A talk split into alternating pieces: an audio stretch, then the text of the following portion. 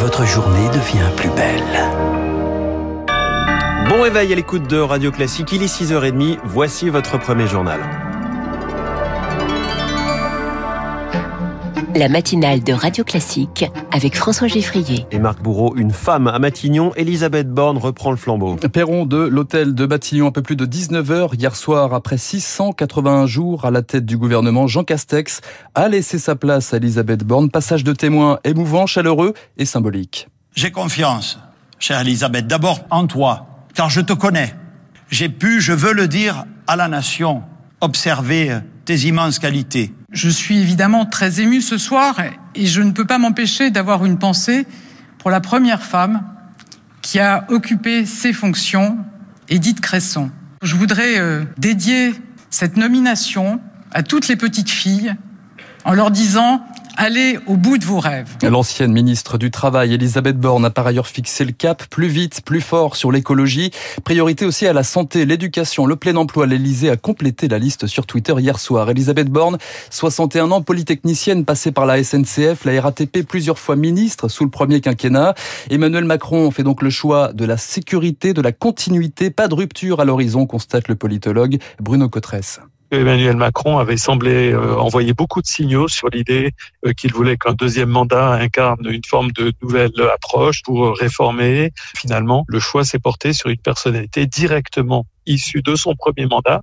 Certes, une personnalité, une sensibilité, une fibre sociale que tout le monde lui reconnaît, mais quand même, elle a conduit des projets de réforme qui n'étaient pas des symboles de la gauche. Au contraire, la réforme de la SNCF, par exemple, au départ, la réforme de l'assurance chômage. Et par ailleurs, Elisabeth Borne est une des personnalités qui symbolise aussi le premier mandat d'Emmanuel Macron. Bruno Cotresse avec Julie Drouin, et c'est d'ailleurs l'angle d'attaque de l'opposition. Macron poursuit sa politique de saccage social, dit Marine Le Pen au Rassemblement national. Jean-Luc Mélenchon pour la France Insoumise n'a pas non plus mâché ses mots.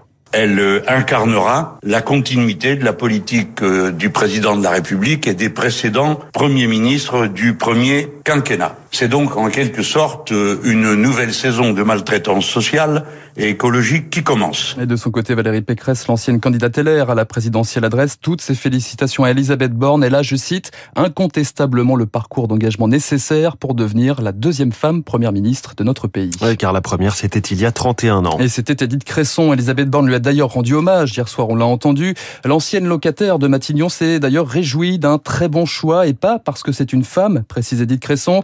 Il n'empêche, la nomination d'une femme aux plus hautes fonctions de l'État reste une exception en France, de quoi rougir, Augustin Lefebvre, lorsque l'on jette un œil sur nos voisins européens. C'est au nord de l'Union européenne que les femmes sont au pouvoir, au Danemark, en Suède, en Estonie, en Lituanie et en Finlande, des pays qui ont une réelle tradition paritaire, comme en Allemagne où Angela Merkel est restée plus de 15 ans à la chancellerie. Au sud du continent, aucune femme n'a jamais gouverné en Italie ou en Espagne, mais c'est l'Europe de l'Est qui est le plus en retard. En Pologne ou en Roumanie, les femmes ministres sont très peu nombreuses, pas de postes régaliens, mais des portefeuilles comme celui de la famille. En France, la seule première ministre jusqu'ici était Édith Cresson, restée seulement dix mois à Matignon en 1992. Depuis, de plus en plus de femmes ont accès aux postes politiques selon l'Observatoire des inégalités, mais elles restent toujours minoritaires, même chose à la tête des administrations centrales. Et combien sont-elles dans le futur gouvernement Borne place maintenant au casting ministériel. L'annonce de la composition pourrait intervenir dès ce mardi, au plus tard dans les jours qui viennent. Tempête dans une piscine. Le conseil municipal de Grenoble a donné son feu vert au Burkini après d'intenses débats hier. 29 voix pour, 27 contre. Le Burkini sera autorisé à partir du 1er juin dans les piscines grenobloises. Un progrès pour le maire Éric Piolle. La région Vergne-Rhône-Alpes, elle met ses menaces à exécution. Terminer les subventions pour la ville depuis hier soir. Le détail dans le journal de 7 heures. Un nouveau temps fort dans le procès fleuve des attentats du 13 novembre 2015. Les membres du groupe de rock américain Eagles of This Metal auditionnés cet après-midi devant les assises spéciales de Paris. Ce sont eux qui jouaient, souvenez-vous, au Bataclan lorsque l'un des commandos djihadistes a fait irruption dans la salle de concert. Trouver les mots justes après le drame, ce sera aussi la tâche de Joe Biden aux États-Unis. Le président américain et son épouse à Buffalo, dans l'État de New York. Buffalo, théâtre d'une nouvelle tuerie de masse. Dix Afro-Américains tués samedi dans un supermarché. L'auteur est un suprémaciste blanc. Il avait prémédité son geste et s'était, semble-t-il, radicalisé seul sur Internet. C'est l'un des symboles des combats entre Russes et Ukrainiens. La Syrie, Azovstal, dernier bastion de résistance dans la ville martyre de Mariupol. Plus de 260 combattants ukrainiens ont été évacués hier soir via un couloir humanitaire vers des territoires contrôlés par des forces pro-russes. Ils devraient être prochainement prochainement échanger avec Kiev. Pendant ce temps, les bombes résonnent toujours dans l'est de l'Ukraine. L'armée ukrainienne reprend le, du terrain autour de Kharkiv. Moscou intensifie ses frappes sur Severodonetsk. Au moins une dizaine de morts.